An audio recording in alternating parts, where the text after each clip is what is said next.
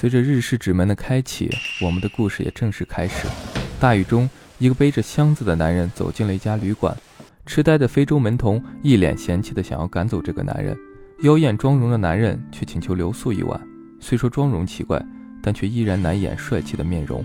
年过半百的老板娘却又萌动了春心，脸泛红晕的同意了男人的请求，并且与男人进行了更深入的了解。原来男人是个卖药郎，老板娘。借着卖药，一直在咨询着药郎，药郎却询问起旅馆的事情。老板娘回答说：“这里很久以前就是一家旅馆。”药郎却依然追问道：“做旅馆之前是做什么的？”老板娘左顾而言他，说自己不记得了。傍晚，一名金发雀斑妹也来要求留宿，但门童却以打烊为由拒绝了。金发妹再三请求，因为怀有身孕，并且被人追杀，急需要休息。门童再三劝阻无果。争论声引来了老板娘的注意，老板娘强硬的过来，想要把她赶走，而金发妹却以自己会死在旅馆的门口而半威胁半请求的老板娘。老板娘好像突然想起了什么似的，与门童耳语后同意了金发妹的请求，带着金发妹穿过一条长长的红色楼梯往顶层走去。途中，金发妹听到了孩子的笑声和哭闹声，并且出现了一堆不倒翁的套娃。墙上还被人贴上类似眼睛的符咒，两人一路穿过廊亭，药郎也在不经意间放出了符咒。原来之前的符咒是药郎贴的。终于来到了顶层，金发妹一脸吃惊地发现，顶层的房间竟然如此之大且布置精美。老板娘走后，房间突然出现了一个黄色的不倒翁套娃。金发妹刚拿起不倒翁，就发现自己的护身符不见了，而此时出现了一个穿着红色肚兜的小黄胖娃娃。金发妹惊讶孩子从何而来时，对话中孩子已然消失不见。此时杀手追来了，金发妹连忙恳求放过他和孩子，他永远不会再出现在老爷和夫人面前。杀手却不管不顾，准备杀死女人。金发妹痛哭着大喊，希望孩子能平安降世。此时突生异变，男人被卷入空中，拦腰拧断在房梁上，墙上的符咒也全部都睁开了眼睛。喊声引来了老板娘和门童。此时，药郎却已经出现在房间内。老板娘和门童怀疑是药郎杀了人，金发妹却说杀手是被凭空卷入空中死亡的。名侦探药郎此时也开始了推理，是雾怪杀人。众人还不太相信，于是药郎解释道：“没人能将死者以如此诡异的姿势放置在房梁之上，还不留下痕迹。”金发妹同时说道：“有孩子进来过时。”老板娘却说：“今天旅馆没有入住任何孩子。”金发妹却说听到了孩子的奔跑声。此时，尸体突然消失了，房间也产生了异样，出现了众多红色的丝带。药郎连忙施展贴魔大法，保护了众人，驱散了丝带。这下众人相信了药郎的说法。药郎通过羊水和小孩来判断，认定雾怪是作福童子。驱魔剑张口回应：原来拔出驱魔剑需要知道雾怪的行真理。行指的是雾怪的身份，真指的是事情背后的真相，理。则是指渊源和因果。于是，名侦探药郎要求众人说出自己知道的真和理来。众人沉默以对。于是，药郎问金发妹：“那个杀手是谁？”金发妹娓娓道来：“原来自己与家中的少爷私通，老爷和夫人在得知他们有了孩子以后，就派出了杀手，准备把一切都抹杀。否则，这个与外国人生出来的杂种一定会败坏家庭的名誉。”老板娘听后却一脸不屑，准备离开这个房间，逃离物怪的纠缠。打开门，却发现门外依然是所处房间的模样。这个房间被无限复制了，一堆五颜六色的胖娃娃也随之爬满了老板娘和门童的全身。看样子，他们是如何也走不出房间了。突然一阵激烈的晃动，房间如同列车一般载着众人去往了不同的地方。金发妹此时也晕厥了过去。苏醒后，发现置身一个中间有一个平台的房间内，平台周围有一池清水。并遍布着各种圆形的色块，面前也出现了不倒翁，怀里还躺着之前的小黄胖娃娃。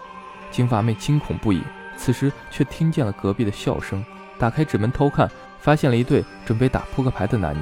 金发妹害羞的连忙关上了门，而一缕红色的丝带则从被窝中延伸出来，并连接到一个蓝色不倒翁下。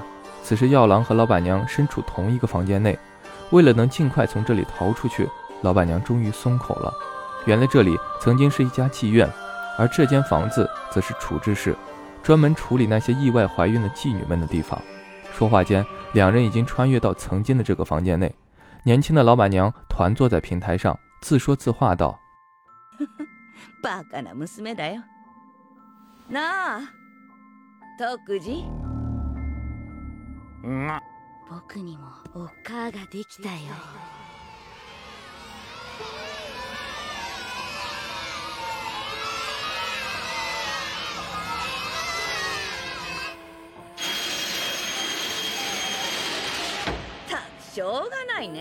为了妓院能正常营业，老板娘美其名曰为了那些怀孕的妓女不至于受孩子拖累，然后一下又一下地拉扯着红色的丝带。这里的丝带其实寓意的就是脐带。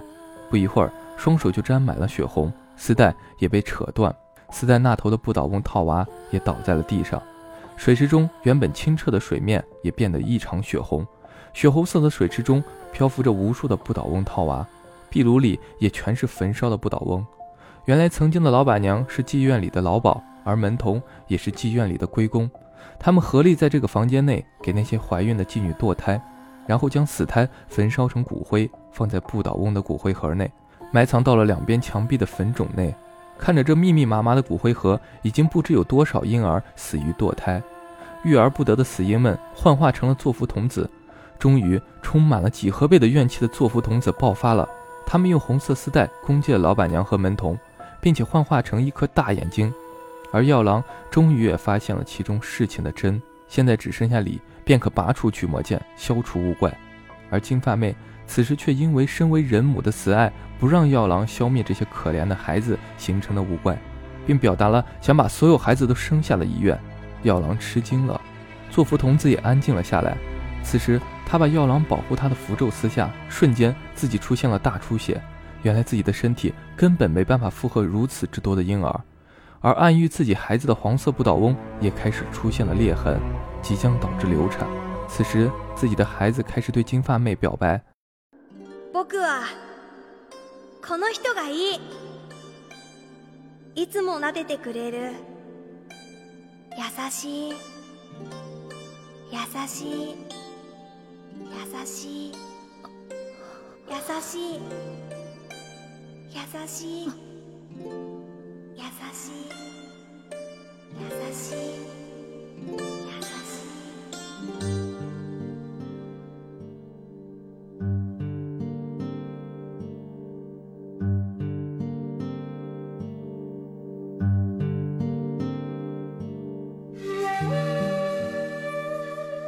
この人でよかった。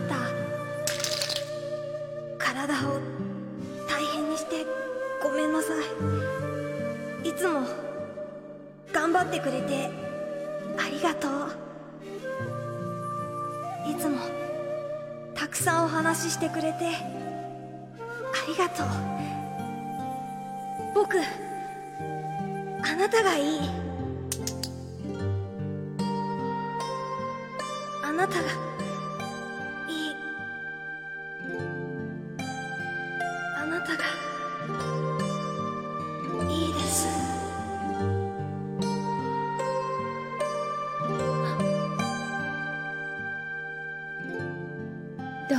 しまして私こそ選んでくれて私のところに来てくれてありがとう因为母亲真的对她很温柔，金发妹这时候也明白了，她没办法为了所有的孩子而舍弃自己的孩子。爱虽然是无限的，但人都是自私的，她还是想要保护自己的孩子。 而这一对母亲对孩子、孩子对母亲真诚的爱，却也感化了那些充满怨气的作福童子。毕竟他们渴望出生，渴望被爱，却被残忍的扼杀。现在的母爱是他们所渴望得到的，他们也不忍破坏。此时，刑真理具备，药郎化身为小金人，拔出了驱魔剑，消除了物怪。而其实物怪自己也已经释然了，露出了开心的笑容。故事的结尾，金发妹的护身符回来了，象征的母子平安。而药郎和金发妹也分别充满感触地抚摸着壁画后面曾经的坟冢，和我一样，久久不能释怀。